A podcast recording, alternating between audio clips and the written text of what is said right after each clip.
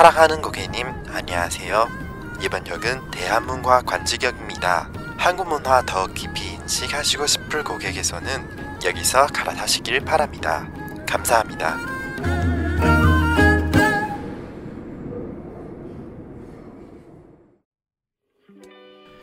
Hello，大家好，欢迎收听泡菜番薯的台韩文化观测站。一开始听到这个开头，大家是不是觉得， 哎，就是 有没有播错节目的感觉啊？没有，这是一个特别设计的开头。为什么会用这种，就是有点类似地铁站广播的这种这种感觉呢？其一，就是除了小老板自己本身是一个铁道迷之外呢。还有这个观测站本来的这个意义，我也希望它有一种就是交流啊，或者是沟通的这个呃一个换乘一个转乘站的感觉。所以这一集这个主题特别适合能够以这样子的一个形式来发挥，所以我就特别设计了这个新的 opening，不知道大家觉得怎么样呢？那这一集的节目到底特别在哪里呢？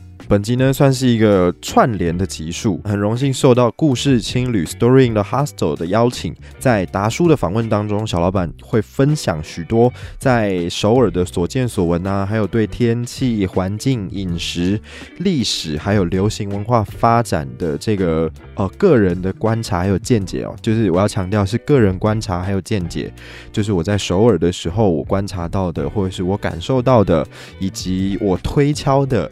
对，大概是这样子。我简单的在呃故事青旅这个频道跟大家做一个分享，那感觉很特别哦。就是平时都是我在访问人家，但是呢，第一次用接受访问，就是一第一次用受访者的身份在谈谈这些主题，也是一个蛮特别的经验。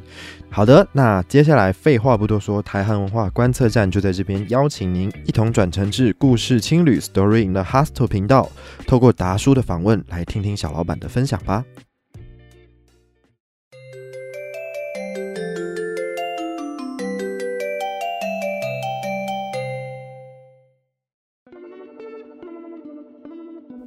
欢迎光临故事情侣，这是一个介绍各地故事的旅行节目，希望大家在人生路上更有勇气，找回自信。我是今天的主持人达叔。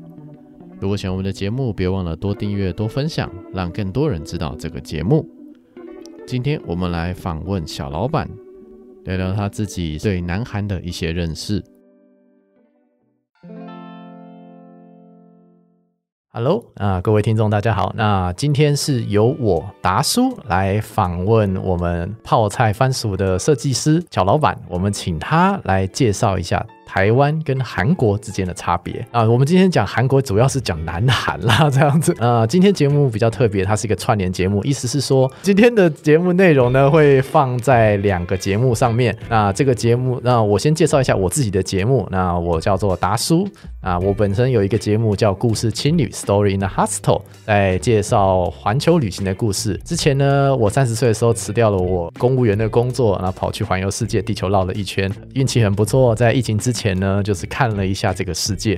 那回来之后，有很多的旅行故事想要跟大家分享，所以也不断的自己做节目，自己找来宾，然后自己来介绍这个世界各地发生的有趣的故事。那我们今天的来宾啊，也同样是我们的友台啊，我们的小老板。那我们先有请他出场。有老板，你好，我是泡菜番薯台湾文化观测站的主持人小老板。对，那小老板其实身份蛮特别的，啊能不能跟我们的听众朋友？介绍一下自己。那虽然可能在你的节目上，听众可能都知道了，但是可能我这边的听众可能没有听过。对，没关系。生活在台湾的人应该都有这个共同的经验，就是可能有听过早期有一些人叫做“偶阿韩籍”。嗯哼，你有听过吗？就是呃，比如说爸爸是从大陆、中国大陆那边来的外外外省人，对，然后来到台湾这边，跟台湾在地的女孩子做共组家庭，然后生下来的小孩。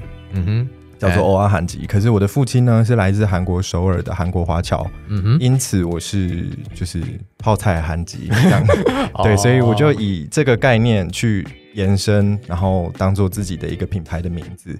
那讲到品牌，就是泡菜番薯，它其实是一个我的图案设计印花的一个品牌。嗯哼，我截取台湾跟韩国的元素跟一些设计背后的故事，还有一些呃原件，然后把它拼凑出来，对于呃我自己人生成长过程中一些，比如说台韩混搭的一种体体悟，嗯然后把它做在印花上面，就比较抽象一点，大家可以到我的 IG 去看一下他本人长什么样子。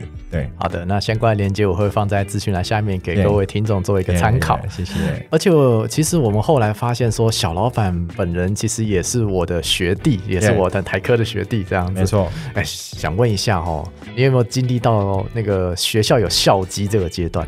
有我知道，你有碰到？我知道，对我们台科的那个摩斯的正门口前面有一只鸡，对我们这叫校鸡，那个很重要的一个吉祥物。很重要，橘色的，然后黑色尾巴，对不对？对对对。对，很雄赳赳气昂昂，非常漂亮，啊，对，我觉得在各大学校应该比较少见到的一种动物，很难很难有学校吉祥物是鸡，公鸡，超级阳刚，超帅，超帅。真的。然后我本身是念设计的嘛，对不对？。对，我是商业设计系，对，那其实我觉得最有趣的就是我们都不知道商业设计系的系馆在哪里。哎，先问一下哈，就是是因为你爸的身份是韩国的华侨嘛，对不对？那应该广应该是说南韩的华侨，应该是这样对不对？南韩的华侨，那所以你应该也蛮常去南韩，对不对？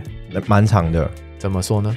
小时候，对，嗯小时候大概是我刚出生一几个月的时候就坐过飞机去过韩国了，嗯哼。然后后来两岁多，妹妹出生之后又去了一次，哼，嗯再来接下来就没有去过了，因为呃小时候去这么小会去韩国的原因，都是因为爸爸那个时候还在韩国工作，是，然后妈妈就是呃孩子出生了，然后带去给老公看一下，嗯哼，这个是这个状态，探亲的一个概念。嗯哼，对，就是所以妈妈也很辛苦，一个人存钱，然后带着小孩，还很脆弱的小小孩这样搭飞机，因为爸爸在外地工作。但其实你大部分的时间其实还是在台湾嘛，对不我是在台湾土生土长的，是是是。嗯，那所以你对南韩的印象其实比较像是观光，不太像生活，可以这么说对吧？我对南韩的印象不太像观光，也不太像生活，它有一种乌托邦的感觉。因为虽然我从小在台湾土生土长，但是因为父亲的关系，在家里接受到的是比较偏韩式的教育。嗯哼，比如说，我们会呃，爸爸会要求我们要长幼有序，然后回家一定要非常的有规矩、有礼貌，然后呃，甚至我现在至今，我回家第一件事情是开门之后对着我父亲先点个头，说：“爸爸，我回来了。哦，哎”就是这么这么传统的一个状态。，OK 对 OK，呃，就是家庭教育是比较偏韩式的，所以呃，基本上我到韩国去，我不会有什么水土不服或者是文化上的隔阂，因为有有一种那种。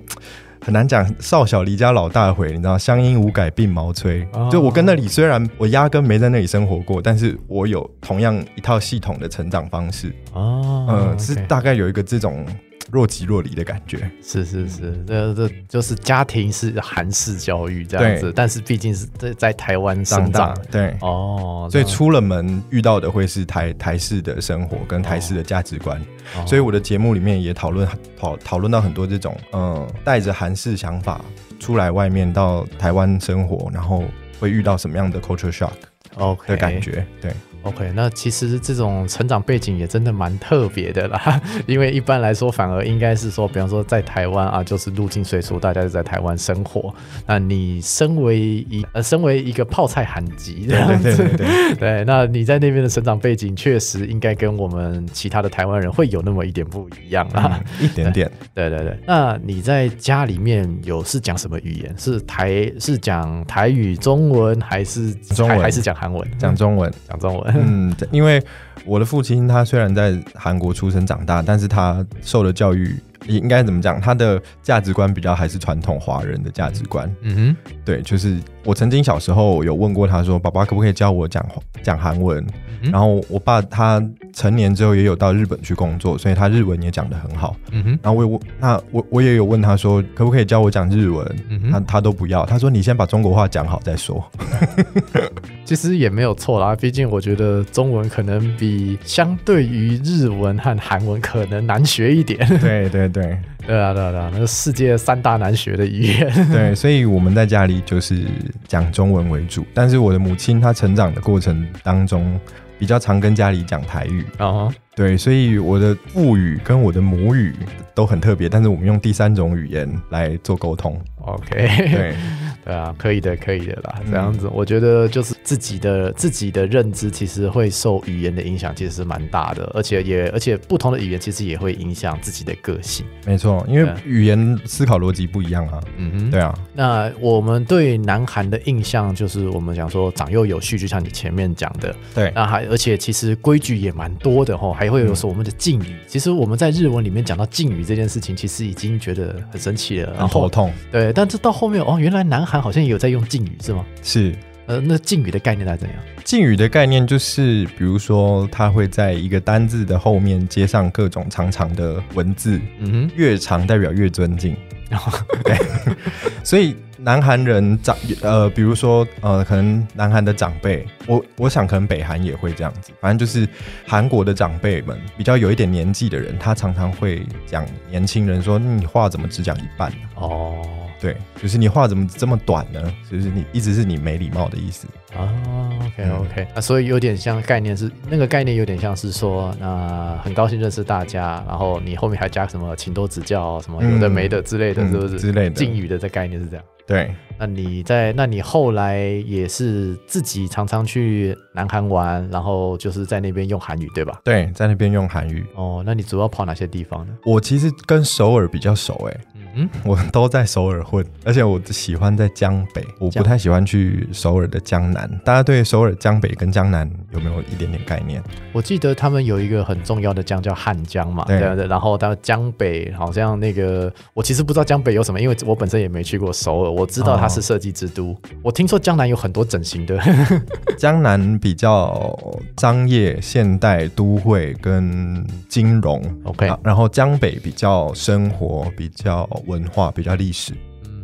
嗯所以我这就是像大家可能常常在电视上或者是古装剧里面可以看得到那些，比如说呃北村、韩屋村，嗯然后或者是景福宫，然后南山塔、东大门、西大门，这些都是在就是所谓的江北的部分。嗯，对了解。那我们当时私底下在聊的时候，我们有讲到就是宫殿还有庙宇这件事情嘛，对不对？其实首尔也是有，对不对？有有啊，不，但是我们看照片的时候，我看到一个很神奇的，就是那个颜色，就是我们台湾大多对于一个怎么呃，我们有分北方庙跟南方庙嘛，通常会这样分啦，这样子。那那个颜色通常要么是像比方说龙山寺啊，就是红色为主，然后可能什么金边啊，嗯然后什么什么画龙点睛，大概嗯概念是这样。那如果是北方的那种庙的话，最典型的可能像我们中正纪念塔，对大概是那个样子。对但是好像首尔的宫和庙好像跟我们知道的完全不一样哦，就是对形式很像，但颜色完全不一样。颜色完全不一样。首尔的宫殿，呃，首尔的宫殿基本上，其实这个东西我觉得它也蛮迷人的，就像刚刚达叔前面讲到的，它跟我们习惯的看到的样子跟呈现出来的色彩的冲击完全是不一样的一个状态。呃，韩国的这一种建筑的彩绘方式，它叫做단 청， 嗯就是丹青，啊写成汉字是丹青，但是它其实就是用一些纹样，呃，也是用吉祥的一些纹样，比如说鲤鱼的鳞片啊，或者是莲花，去呃让建筑物有一些图案跟色彩。那它这个色彩呢，用的都是很正的颜色，比如说蓝就是大正蓝色，然后红就是大正的红色。嗯哼，因为韩国人在这个色彩上面其实也还蛮蛮讲究的，他们有所谓的五五种正色，就是红、蓝、黄，然后黑白吧。嗯哼，对，就是这五种正色。你你看小朋友的衣服袖子上面，印象中有没有小朋友的韩服是很彩色的袖子？嗯哼，那就是这五五种正色组合在一起。组合在一起，然后代表着一种吉祥的含义。哦所以他们有很多颜色都是用这种非常正的颜色去做描绘或者是雕刻，那就是也是代表吉祥的含义。对，哦，了解。啊，而且我们我也看到那个绿色用在宫庙上面，我也觉得蛮厉害的。很特别。可是呃，主要会是宫殿。对宫殿的话，会是用弹宠这样子的方式去做描绘，但是寺庙的话。寺庙的话，因为他们比较偏是佛寺，嗯不太像是呃台湾的话，可能比较多佛道不分的这一种状况。佛寺的话，他们就会比较清雅一点，可能就只有木头或者是石头。就颜色会比较淳朴。那就是这边也讲到，就是说，呃，因为其实哈，在天气这件事情，其实蛮影响一个城市的发展的啦。那你自己觉得首尔的天气哈，你在觉得那边感觉是怎么样？哦，我跟你说，首尔的天气，我必须要先跟大家讲一下那个，因为我本人是住在台北一辈子的一个天龙人，这样，嗯我非常讨厌台北的天气。我觉得在这个台北盆地里面，大家都好像快要长霉菌了，OK，就是湿湿黏黏的，然后就算太阳出来了，也不会有太多干燥的感觉。但是呢，唯一在台湾有一个城市是台南，是前一阵子我接受那个纯心堂咖啡馆的邀请，到台南去参加了一个线下的 podcaster 的活动。那是我人生中第一次到台南去，嗯，嗯，我真的是一个见不多、视野不广的一个台北天龙人。我竟然到二十七岁了才第一次到台南去。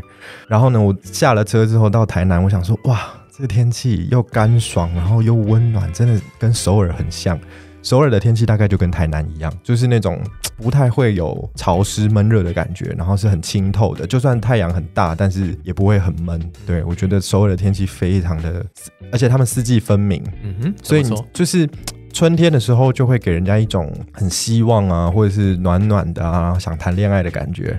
然后夏天就是很炎热，然后你想要很清凉，就会想要去吃冰棒啊，或者是游泳。然后秋天的话，就会有一种呃，传统上来说，秋韩国人的秋天是丰收，所以他们的中秋节需要拜拜去祭祖嘛，就是秋天这件事。但是秋天的天气也让人有一种萧索的感觉，比较惆怅。那冬天的话，冬天的话，因为现在的圣诞节的关系，所以让冬天有一种更温暖的，或者是更温馨的这种氛围在。所以你看，这四季分明，完完全全可以在韩国的土地上面去体会到这件事情。所以他们也影响了他们很多的创作，比如说大家最常接触到的就是 K-pop 的部分。嗯，每年的夏天都会有夏日女团，大家都会穿着非常清凉的衣服，然后在游泳池边拍 MV。嗯然后冬天一定会有什么圣诞节家族专辑，然后在火炉旁边，然后织毛线或者是喝热可可拍 MV。对，就是这些画面，其实大家就是。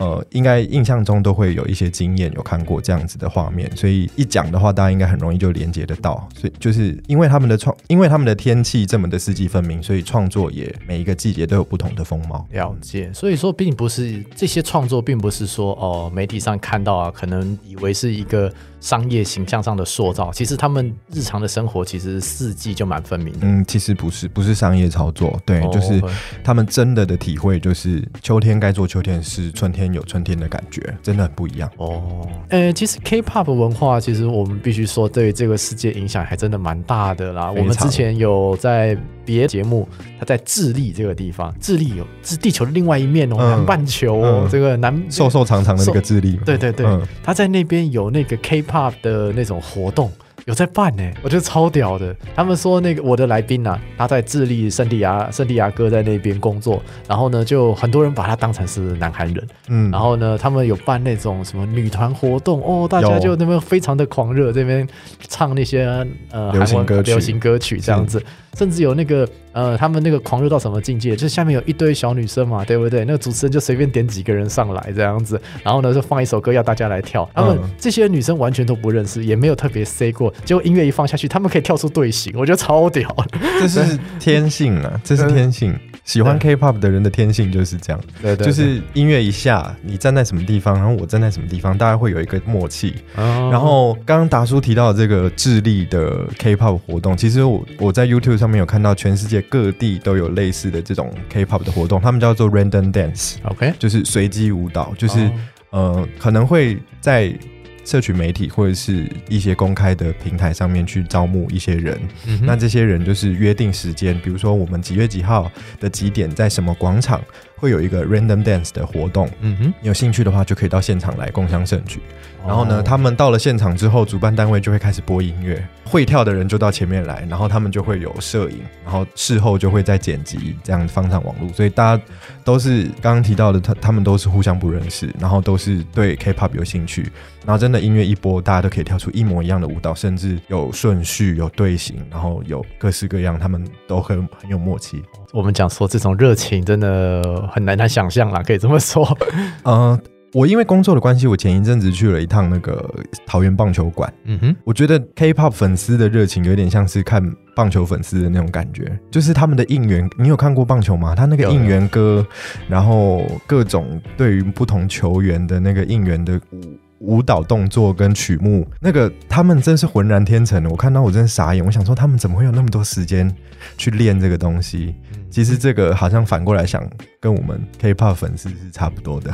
也是啦，就是真的对某一件事情很有热情的话，就会努力去做，然后甚至能够透过呃类似的兴趣啊，找到自己的社群，认识新朋友。对对对嗯对对对，哎，我们 Podcast 也是啊，同温层同温层 有有个同温层在这样子。那其实 K-pop 文化，其实呃，相较于我们台湾的文化，其实就好像真的不太一样。我们我说实在，我们自己台湾做影视圈的，因为本身呃小老板也是在做影视创作的嘛，对不对？对。那你觉得就是南韩为什么可以这么厉害？那我们台湾这边好像我们自己看就啊，要支持国片吗？就是会有这种心态出现。嗯，我觉得台湾也有很多，我必须先肯定我们国家最近的努力，就是台湾也有很多很不错的制作单位，或者是很不错的创作者，大家都很努力的想要把呃软实力这一块推上高更高的巅峰。嗯哼，包含我们现在在做的 podcast 也是软实力的一个部分。那为什么韩国的影视产业可以这么的发达的原因，我想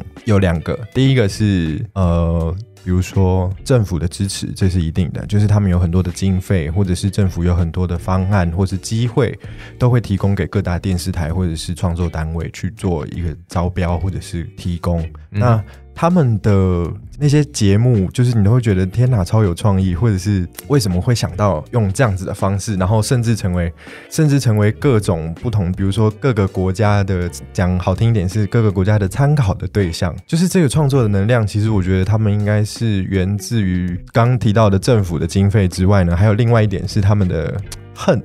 恨怎么说对？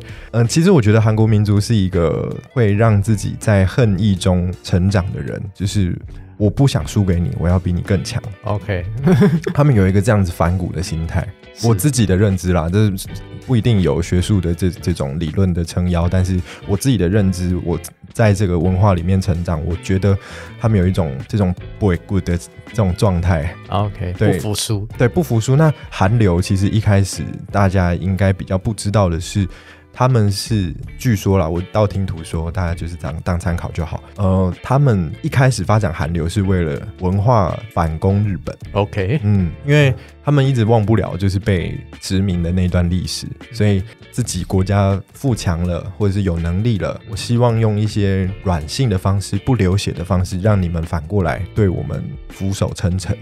是背后有这样子一个很很应景的一个，你知道 关系啊，一个精神，你知道这是我觉得很厉害哎。嗯，对。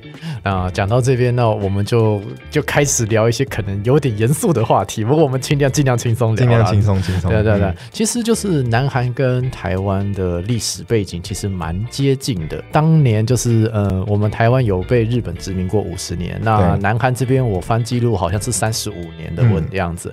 然后那段时间好像就是说，哎，日本人有把南韩人抓去做什么什么生化实验啊，然后什么慰安妇问题呀、甚至就是什么在一个晚上，然后屠杀了他们整个南韩所有的贵族之类的故事，我听说是这样。嗯嗯所以他们对南韩人对日本人有一个呃基本的，就就就南韩人对日本人的态度，就跟我们台湾人对日本人的态度完全都不一样。同样是被殖民过，但是南韩人对日本好像就那关系就不算很好，甚至我们讲说在贸易上，就呃日韩贸易战其实也打得蛮凶的，可能我们台湾人比较少知道，但是有在看商业的话可能会知道。对，那你这边自己觉得南韩对日本的这种关系，呃，大概有大概有哪些原因？然后是什么样？后面有什么样的影响呢？嗯，我觉得这个原因呢，大家可以从一个比较嗯，大家 zoom out 一点，就是稍微把镜头拉开一点点。OK 嗯，我们不要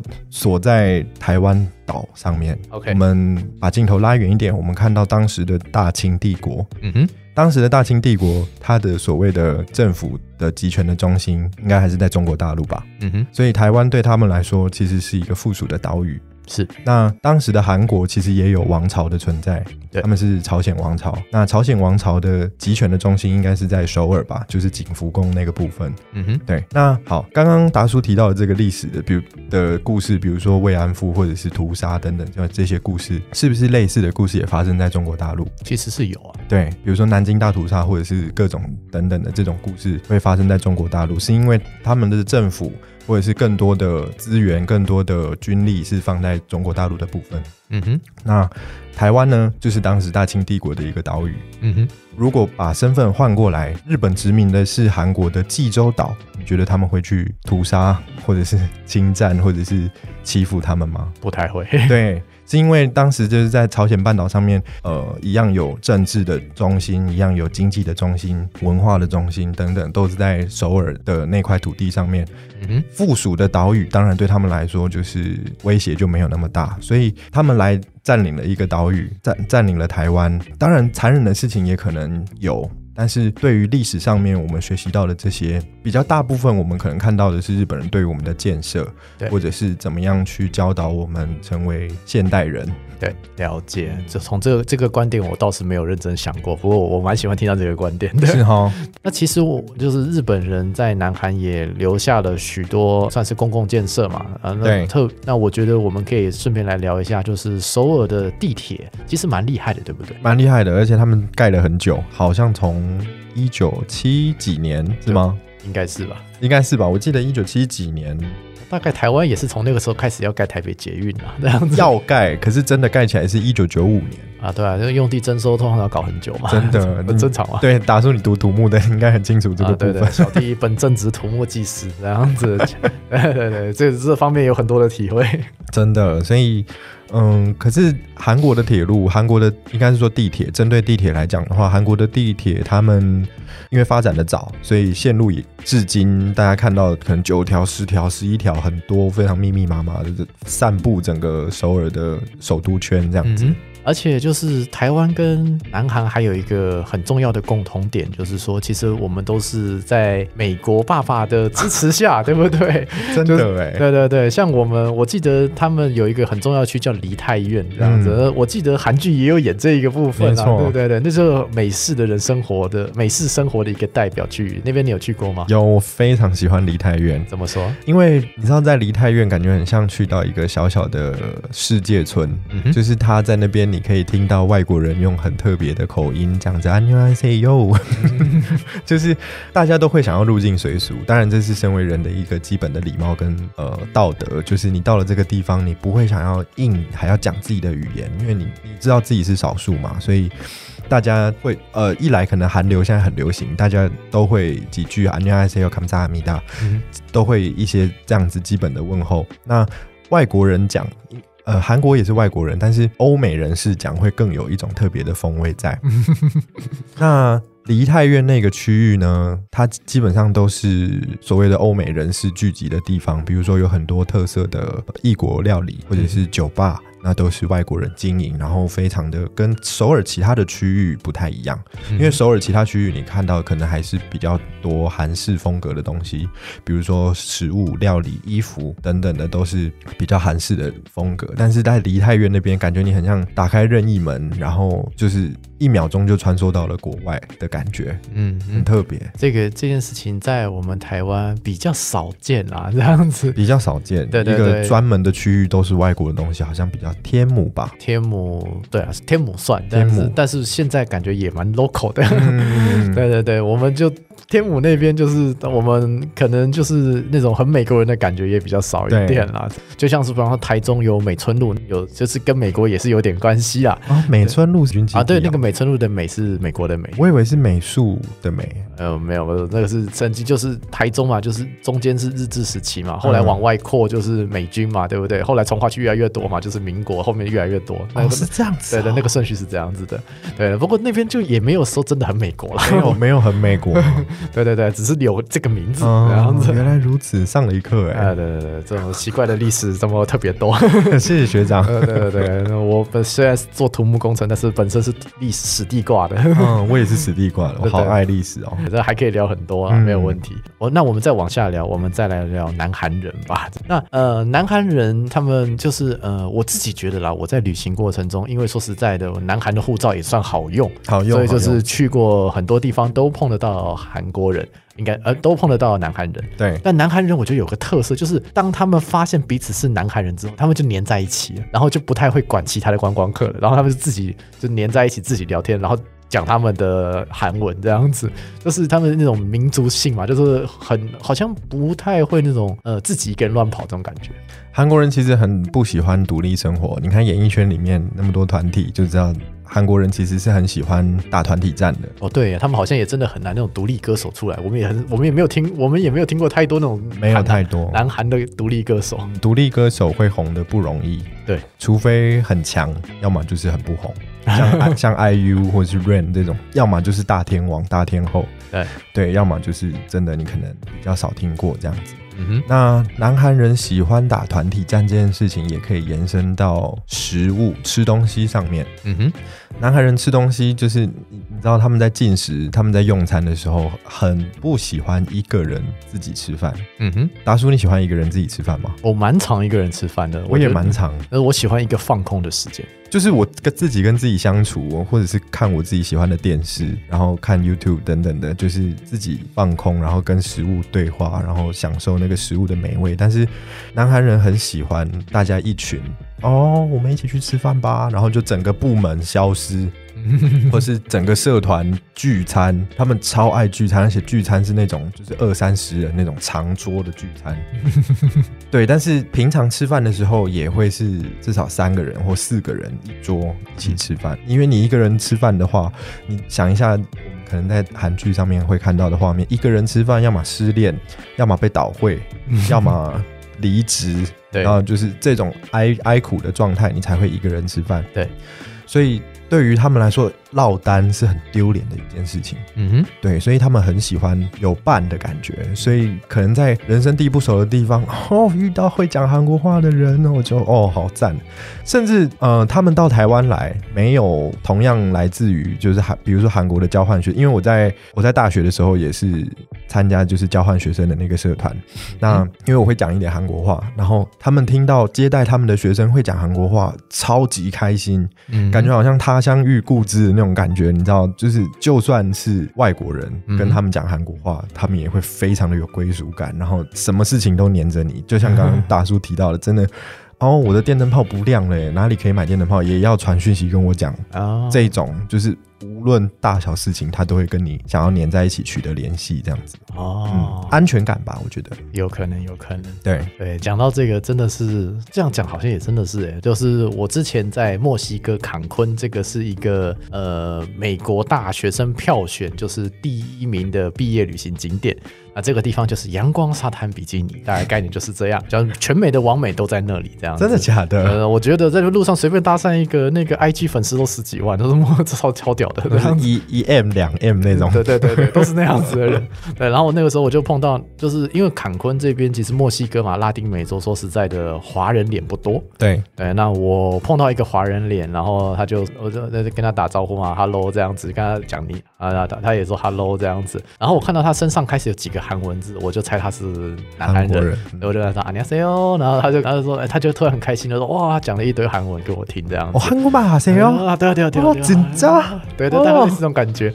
但实际上，当然我也听不懂那么多字嘛，对不对？我觉得啊，那我还帮台湾的那时候，对，还是说当啊，대만사람구나。对对，类似这种感觉啊，表示说哈，未来那个南韩文要多练几句，这样子的话，在那个海滩搭讪妹 子会比较好用。比较好交朋友啦。啊，对对对对对，有道理有道理。对啊，好，那既然聊到吃饭这件事情，那我们顺便来聊聊就是南韩的美食好了。那先问第一个问题，你会泡菜吗？我妈会，我妈会。我妈会，我我妈，嗯，刚刚一开始，呃，前面我有提到说我妈是土生土长台湾人嘛，她嫁进了我们家之后，竟然洗手做羹汤，嗯然后还学会腌韩国泡菜，而且他腌的泡菜是我吃过全世界最好吃的泡菜。嗯哼，因为你知道泡菜这个东西跟每一家就跟台湾人的每一家做出来的牛肉面味道不一样，是嗯同样的一个概念。嗯哼，就是我妈腌的泡菜，我就是吃的很习惯，然后我觉得非常好吃。然后你你知道我吃泡菜吃成精了，你知道从小到大，我妈要试试泡菜试味道，就会先拿一片给我吃，然后我就说今年的不对，今年的有点咸，今年的脱水脱不够，今年的辣椒粉可以再多一点，你是不是没加葱？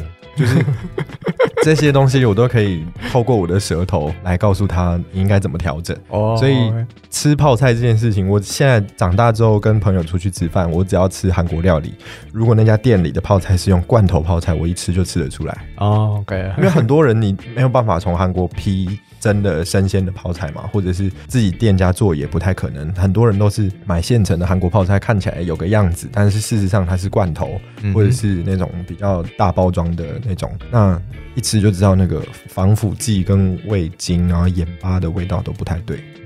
这种敏感度我就没有，我真蛮厉害的。对啊，就是从从小吃泡菜长大，就会对泡菜有一种熟悉的感觉，哪里变了都知道。对，而且我觉得就是我之前去过釜山两次啦，那釜山大家可以理解成就是呃，我们讲说南韩的高雄嘛，它就是一个港口，然后就是也是一个靠海，然后有海滩的一个地方，这样子。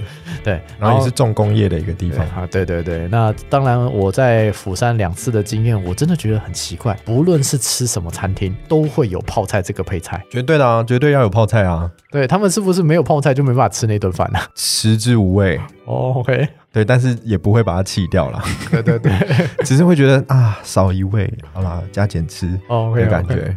OK OK，就一定要有这个东西这样子。包含到我现在哦，我现在可能，比如说我因为出出来社会工作，然后呃完成一个案子，或者是刚被老板刚被老板或者是刚被主管骂，嗯哼，心情很开心，或是心情很沮丧的时候，我通常第一个解决方法就是去找一家韩国料理店，嗯哼，点一碗热热的汤，然后最好它有泡菜，然后最好要好吃的泡对菜。，最好要好吃的泡菜。然后我吃完那顿饭，我就会觉得，嗯，肯찬 다， 肯찬 다， 没事，OK OK，、嗯对，有的时候吃饭是一个很重要的舒压，这样每民以食为天，没错。真的。哎，那居然都聊到这边，那顺便来问问，就是韩国烤肉吧。对我韩国炸鸡好像也蛮有名的。我们先聊烤肉。啊，那个呃，我家那边在那个信义计划区那边有个转角，嗯那个站着吃烤肉。嗯，说实在，也开了几年啦，但是我常常不懂那什么就那个站着吃烤肉到底是怎么一回事。像你吃过那一家吗？老实说，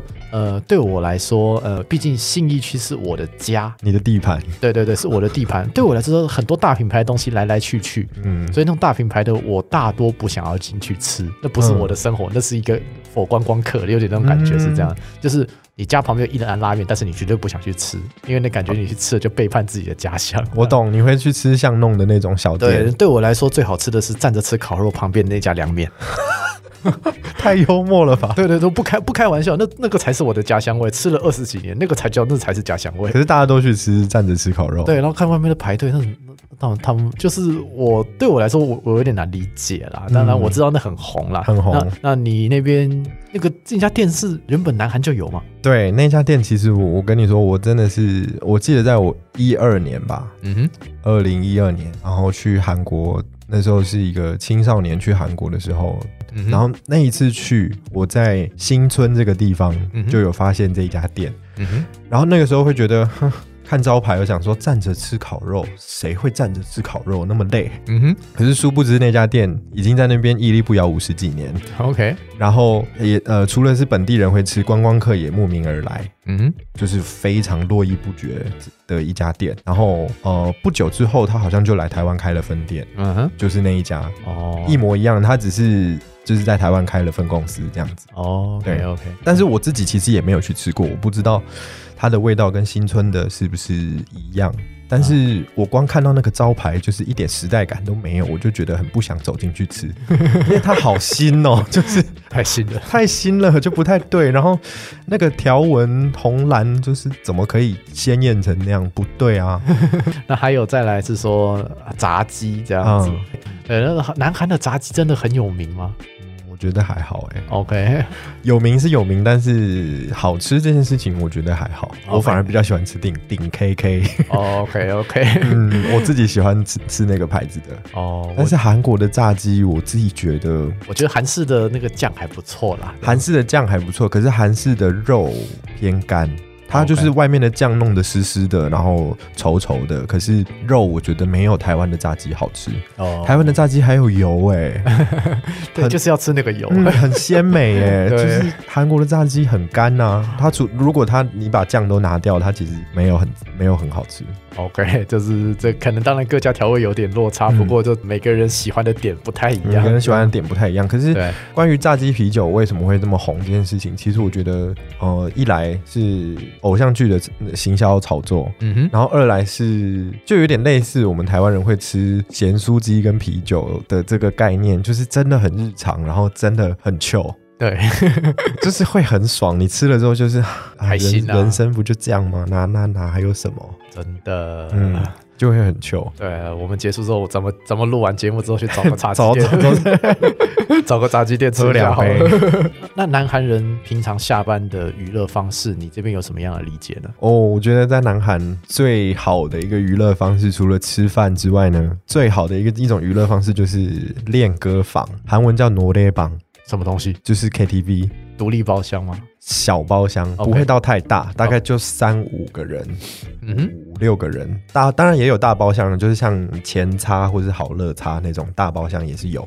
可是韩国的练歌房，它比较偏，你知道 MIDI 编曲吗？就是呃，我大概知道，背景音乐很阳春的那种，是。然后就是那么阳春，然后才会让人感觉更接地气的感觉。就所谓洗脑歌的这种感觉嘛，就是你知道点点出来都是现在很流行的音的那种流行歌曲，然后巴拉歌、口水歌、偶像唱的一头热的那种歌。但是大家唱的开心啊。但是大家唱的开心，然后里面一定会有假发，里面一定会有沙林、有铃鼓，然后所有的人进去就会跟疯了一样发泄自己一整天的压力。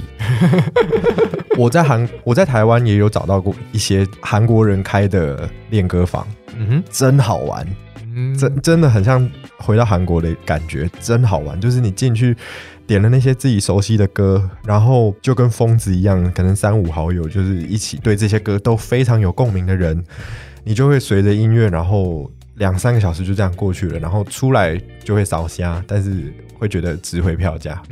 对，这年头咱们讲的就是一个爽。没错，就是爽。所以在韩国的，比如说消遣娱乐，我觉得 No Day 榜练歌房这个是一定要提到的。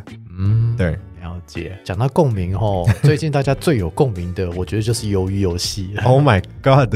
对，那个戏真的是红的很夸张啊。然后红到让人现在有点腻了，对对对，太多。对我们录节目的时间是万圣节这段时间，那这段时间其实我相信已经有看到许多那种不论活动或者是那种行销，都是跟鱿鱼游戏有关系的。然后就开始 cosplay 啊，对啊，红衣服啊，面黑面具啊，就。啊。那你小时候有玩过那些游戏吗？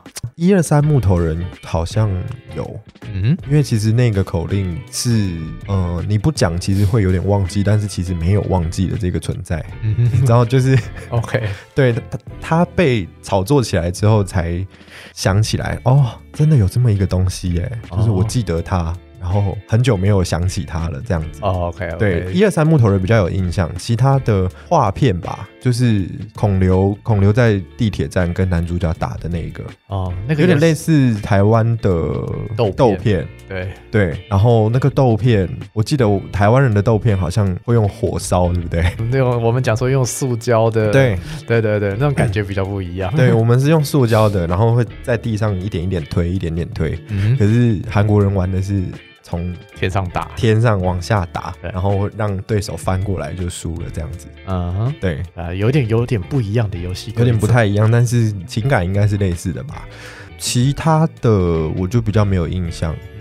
嗯，但是弹珠好像跟台湾的玩法其实也差不了太多，对，弹珠的部分。对，其实这些游戏好像都是从日本来的吼，对不对？嗯嗯嗯，对对对，就因为这个这些游戏就是就是那些小日本发明的，可能也是各种，比如说呃商人通商这样子带过来，或者是呃殖民时期带过来的也不一定。好，然后我们那我们顺便来聊聊小老板这边的创作好了。其实你的创作好像也是跟呃游戏有点关系，对不对？哦，我的创作也是跟游戏有点关系，因为呃我们家。过年过新年的时候，一般台湾人可能过新年在家里的消遣会是打麻将为主。嗯，但是因为我们家比较特殊的这个家庭背景的关系，我们家也会在过年的时候打花牌。嗯哼，花牌大家不知道认不认识这个东西，就是它是一一个小小的。塑胶卡片，然后它有点厚度，它不是软的。呃，跟扑克牌一样大吗？比扑克牌小，大概扑克牌的一半。OK，对，然后它是小小张，大概手掌心的一个这样子一个大小。OK，然后它它会有类似。比较简易的是捡红点的玩法，就是同样的花色，然后呃地上有的话，你就可以吃回家，然后最后是算积分这样子。然后也有比较复杂的玩法，叫做 Go Stop。OK，对，这个应该就是在电视上面会看到很多呃大妈在家没事，然后就打花牌，然后讲就是儿子女儿的八卦，或者是就是在打花牌的时候会有的剧情。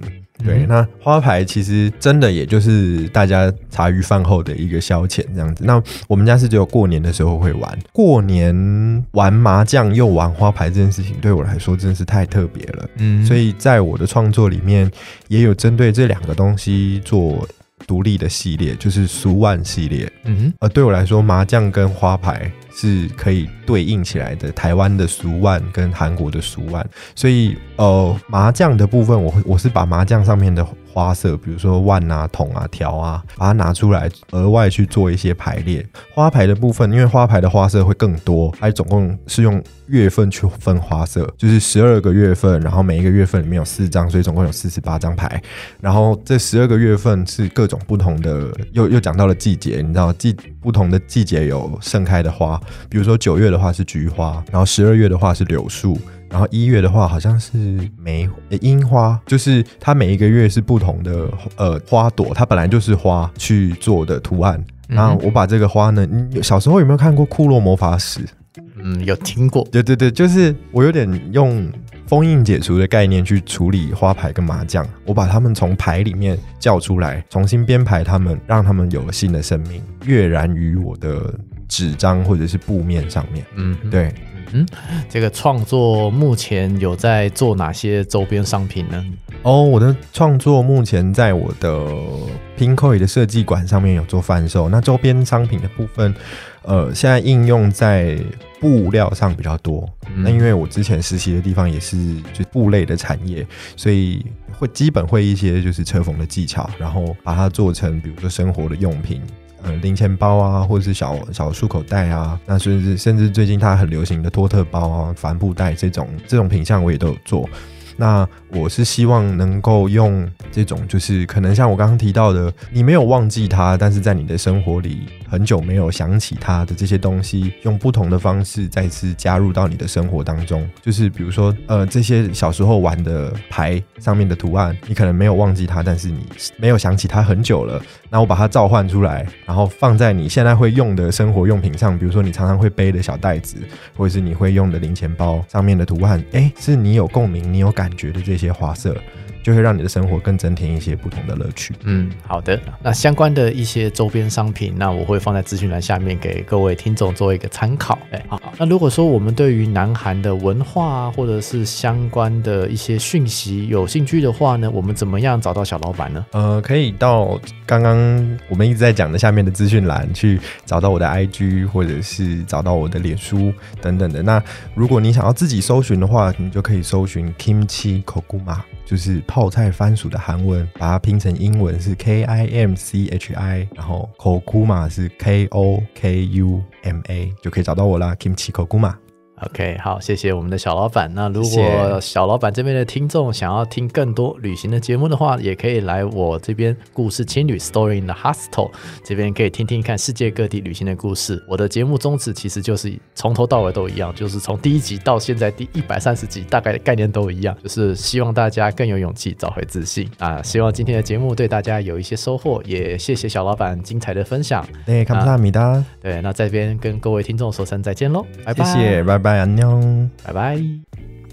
身为半个韩国人的小老板，他自己观察南韩的角度，其实比一般的台湾人或是南韩人都还要特别。我们一般出国旅行，会观察这些地方有什么我们没有的，但能够观察到这些地方没有什么我们有的东西，其实那是非常厉害的事情。希望大家未来旅行可以用这个视角来观察其他的地方。希望今天的故事对大家有一些小小的启发。如果喜欢我们的节目，欢迎来我们的 Instagram Story in the Hostel 故事情侣来听听更多旅行者的故事。祝福大家在人生的路上更有勇气，找回自信。这里是故事情侣，我们下一期节目再见，拜拜。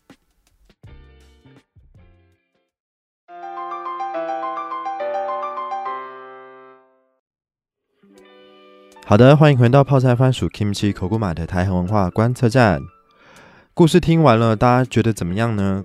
有没有什么样特殊的想法，或者是你听完之后觉得超有共鸣、超有感觉的，都欢迎你来到泡菜番薯 Kimchi 口古马的 IG 或者是 FB、Facebook 粉丝专业，把你的想法跟小老板分享，让我知道。然后呢，也欢迎你把台韩文化观测站分享给你所有喜欢韩国或者是热爱本土的每一个朋友。然后呢，如果是使用 Apple Podcast 的朋友，也请不要吝啬在 Apple Podcast 上给台韩文化观测站一个五星好评，给我们一点支持与鼓励。最后呢，如果你喜欢今天特殊的这个串联访问的话，也欢迎你点进故事青旅 Story in the Hostel 的 IG 或者是 Podcast 频道追踪，就能够收到所有关于达叔的最新消息喽。以上感谢你的收听，这里是泡菜番薯 Kimchi 口古马的台韩文化观测站，我是小老板，我们下一集再会，安妞。